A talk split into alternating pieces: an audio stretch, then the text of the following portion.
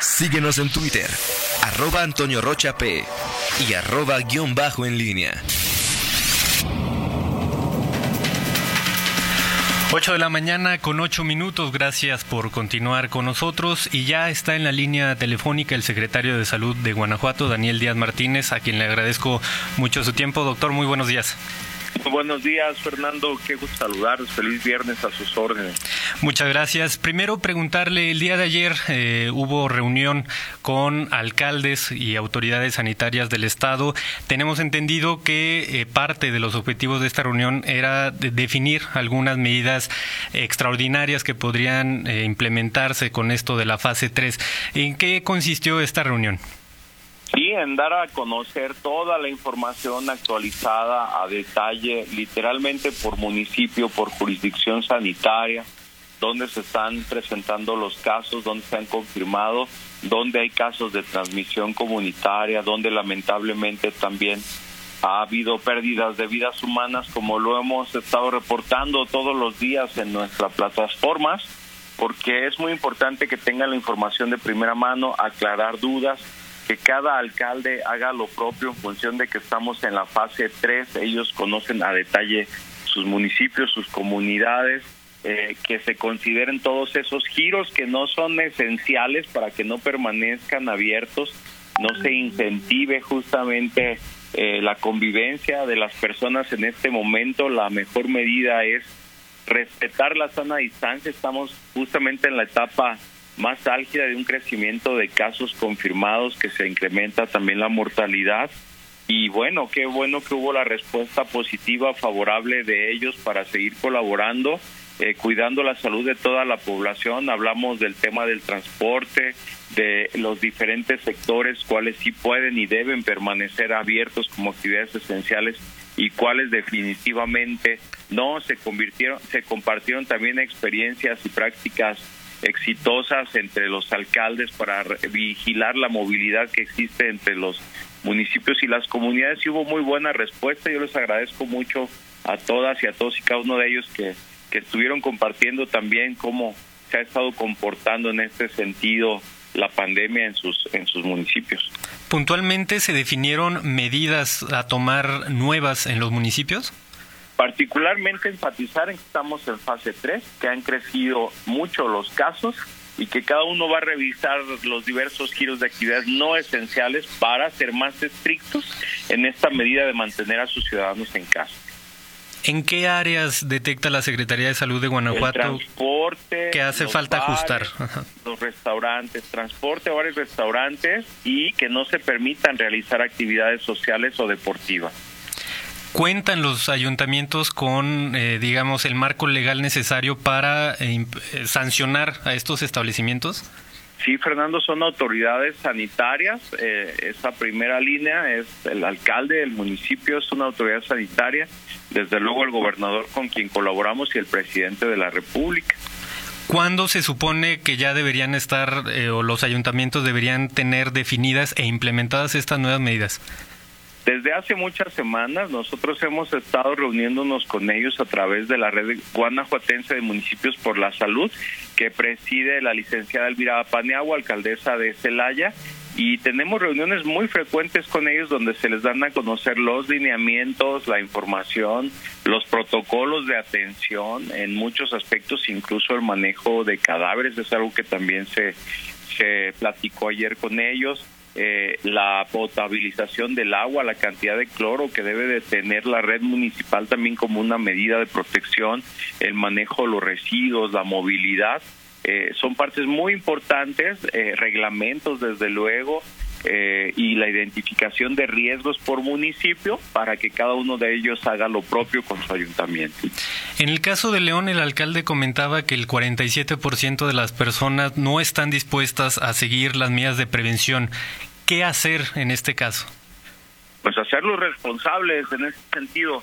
Yo creo que así como te digo, cada alcalde eh, hace lo propio, identifica sus propios riesgos ha formado su cuarto de crisis también como lo hemos hecho nosotros en salud en gabinete para que se tomen las mejores decisiones para cuidar, proteger, enfatizar eh, en que es muy importante que se quede la gente en casa porque no hay medicamento específico como tal, no hay una vacuna y no queremos que nosotros en salud estemos viendo, viviendo con los ciudadanos en algún momento la falta de recursos por no hacer conciencia. Estamos viendo en el mundo, creo que hoy lo que sobra es información, a veces lo que falta es educación y conciencia y desde luego que el trabajo se ha hecho, ¿eh? el apoyo de los alcaldes lo hemos tenido, particularmente León, que es la ciudad más grande del mundo, ha hecho, de, perdón, del estado, en, en nuestro estado, ha hecho un gran trabajo para poder contener, pero si no existe participación ciudadana, olvídate, de tener un brote en León sería muy, muy difícil.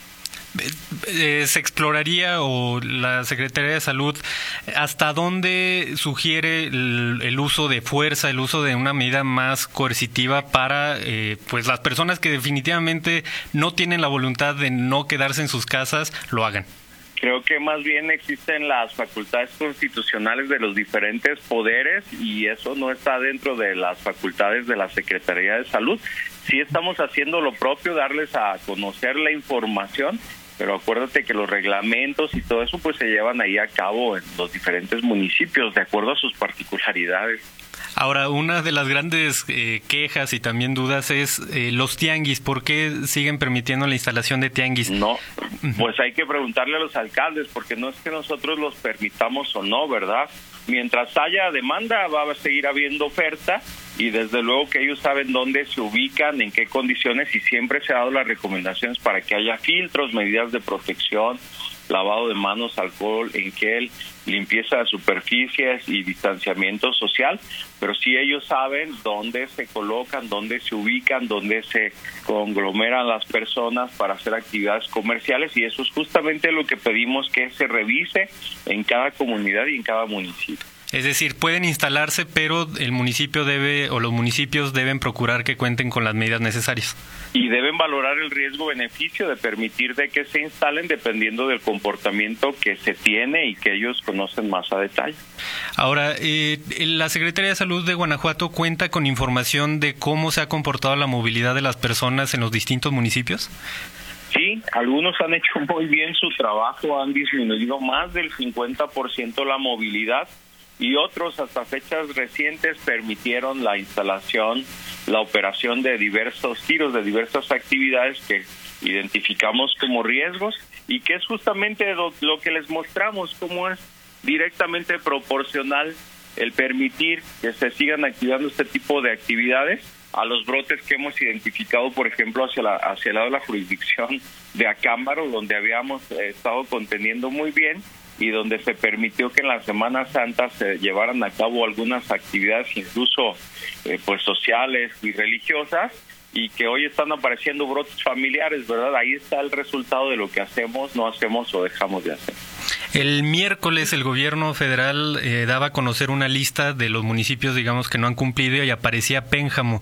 Eh, ¿La Secretaría de Salud coincide con esta información y qué otros municipios no están cumpliendo con esta o los ciudadanos? Yo creo que el alcalde de Pénjamo salió muy bien a aclarar la situación. Él lo dijo, él tiene sus datos, está haciendo un trabajo importante ahí con la jurisdicción sanitaria número 6 y bueno, es parte de estas situaciones que todos los días tenemos que salir a aclarar, ¿verdad? Porque este, una parte es la parte técnica, la que nosotros estamos dedicada, médica, reconfiguración de hospitales, vigilancia epidemiológica, y la otra es la parte política. ¿Cuáles son los municipios que les falta todavía llamar a sus ciudadanos a quedarse en casa? Fíjate que nosotros estamos estandarizando la medida. Me pareció muy anticipada esa información que incluso hizo, y es lo que comentaban los alcaldes, que se relajaran las medidas por parte de algunos sectores de la población cuando se dice que el 17 de mayo probablemente algunos municipios ya pudieran retomar su vida normal cuando todavía estamos viendo cómo todos los días se incrementan casos en municipios que antes no los habían tenido. Hoy tenemos ya el 50% prácticamente de los municipios con casos, rebasamos los ciento, casi llegamos a 110 casos ya de transmisión comunitaria documentados. Entonces creo que este fue un anuncio anticipado y eh, hay que esperar cuál es el comportamiento eh, en las siguientes dos o tres semanas que se espera que sea el punto más álgido de la curva y después empezar a tener un descenso, ahí sí revisar el comportamiento y en Guanajuato pretendemos salir de manera estandarizada. En el corredor industrial, eh, ¿qué movimientos o, más bien eh, cómo es el monitoreo de la movilidad? ¿Ha sido positivo la respuesta de la ciudadanía?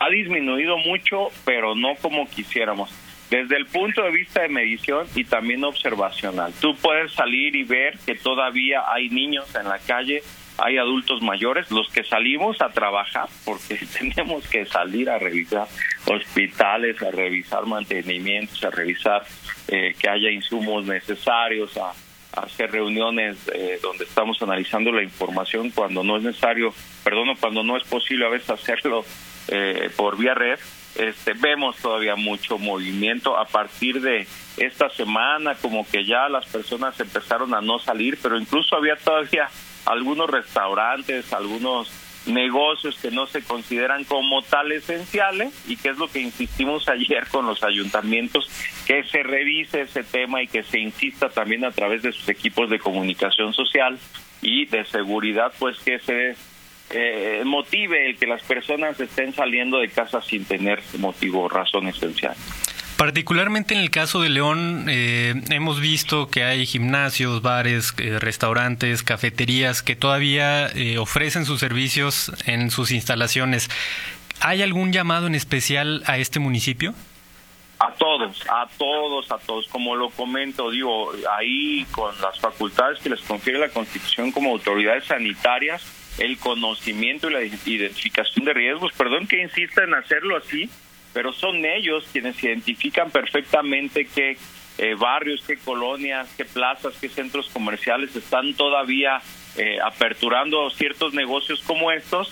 Y bueno, para que platiquen con los dueños o se tomen las medidas necesarias. Hay algunos municipios que han sido más estrictos, por ejemplo, como Irapuato, en respuesta a que le estamos mostrando la información ellos toman esa decisión y deciden no permitir que sigan abriendo, por ejemplo, gimnasios, bares, algunos restaurantes, lo cual se respeta y, y se agradece que nos apoyen en este sentido. Los restaurantes solo pueden abrir para ofrecer comida a domicilio, ¿verdad? No pueden consumir en el lugar. Lo hemos recomendado como tal y es lo que observamos ayer, que no podemos parar la economía, eso hay que decirlo, va a ser un golpe muy fuerte, es algo de lo que platicamos con ellos, ¿cómo vamos a hacer el control de daños? Es un término que se utiliza en cirugía de guerra. ¿Qué viene el día de mañana? ¿Qué viene cuando esto pase? ¿Cómo vamos a reactivar la economía? Y cómo poder ayudar nosotros con la información que tenemos para que se cambie el modelo de atención, ¿no? Se incentive, por ejemplo, las ventas en línea, los servicios a domicilios, porque comprendemos que es una situación difícil que también está poniendo en jaque a la economía de todo el país y de nuestro estado. Pero entonces es solo una recomendación el no ofrecer el servicio en el propio establecimiento o es una obligación? Es que esa parte, nuevamente repito y espero que nos comprendas, no lo ha hecho la Secretaría de Salud Federal, no lo ha hecho la Organización Mundial de la Salud y si conocemos por ahí los lineamientos, las leyes, los reglamentos, son facultad de los municipios y desde luego que nosotros estaremos dándoles a conocer toda la información. Sí lo hacemos a través de la Dirección General de Protección contra Riesgos Sanitarios. Si identificamos comercios que estén poniendo en riesgo a la población, o diversos giros de salud, lo que dispendidores de alimentos o preparadores de alimentos que pongan en riesgo la salud de la población, eso siempre lo hemos hecho y sí tenemos la facultad para hacer suspensión de actividades. Ok, y eh, me preguntan en redes eh, cómo ha sido la colaboración por parte del gobierno federal en cuanto a insumos. No ha llegado mucho, más bien ha llegado muy poquito. Han llegado solamente algunas pruebas de laboratorio, como 1.700 pruebas de 20.000 que nosotros compramos. Y llegaron guantes, llegaron eh, cubrebocas y llegaron algunos medicamentos como insulina, pero no llegó nada extraordinario. Lo que está llegando es parte del presupuesto ordinario, es lo que nosotros estamos solicitando. Digo, es una contingencia y no ha llegado nada extraordinario hasta este momento. Estando ya en la parte más álgida, tenemos reuniones también una o dos veces por semana con autoridades federales tenemos buena comunicación, hasta eso hay que reconocer que la comunicación fluye, pero el recurso sí no ha llegado al menos a los hospitales de la Secretaría de Salud, solo lo que te comento. Eh, comenta el IMSS que sí le llegó también cierto recurso para ellos, eso es bueno, pero no, no como quisiéramos, en la cantidad que nosotros quisiéramos para nuestros hospitales. Eh, ¿Se va a incrementar el número de pruebas debido a que ya estamos, digamos, en una fase más álgida de la pandemia? Se ha incrementado. Fíjate que incluso en la rueda de prensa que tuvimos en esta semana nosotros, que es una convicción mostrar toda la información, Estamos realizando en este momento ya más de mil pruebas por semana. ¿eh? Faltan también las pruebas del IMSS, del ISTE, PEMEX, de SEDENA, porque el 77% de los casos reportados como probables o sospechosos con prueba y estudio epidemiológico los hemos hecho en Secretaría de Salud. También me pregunta Diana Preciado, bueno, me pide que te pregunte, ¿es, ¿es relevante el uso o no de corbata o portar barba en estos momentos? No es recomendable. Sí, sí es posible rasurarse y quitarse anillos, relojes, pulseras, corbatas que pueden servir como fomites, les llamamos, que son estos objetos inanimados que pueden en su superficie eh, quedarse con el virus y después llevarlo a casa, es mejor no utilizarlos. ¿Y eh, laboratorios en Guanajuato que estén validados solamente sigue siendo laboratorio estatal? Sí, sí hubo un periodo en el que el INDRE y el COFEPRIS eh, permitieron el trámite de los eh, permisos y tengo entendido pues que solamente quedó el del Laboratorio Estatal de Salud Pública, que es nuestro laboratorio que está certificado, y que el IMSS, ISTE, PEMEX y SEDENA envían a sus laboratorios centrales en la Ciudad de México las muestras de sus pacientes ambulatorios, pero todos los hospitalizados, independientemente de las instituciones, incluyendo privadas, las confirmamos en el Laboratorio Estatal de Salud Pública de Guanajuato. En relación al hospital COVID-19 en León, ¿actualmente tiene pacientes? Fíjate que no, yo estuve antier ayer todavía y es mejor tenerlo y no necesitarlo, aunque el hospital está completamente equipado, listo para recibir pacientes. Seguramente en estos días se va a recibir pacientes porque se incrementó al triple de lo que traíamos la semana pasada el número de casos confirmados como hospitalizados en el estado de Guanajuato.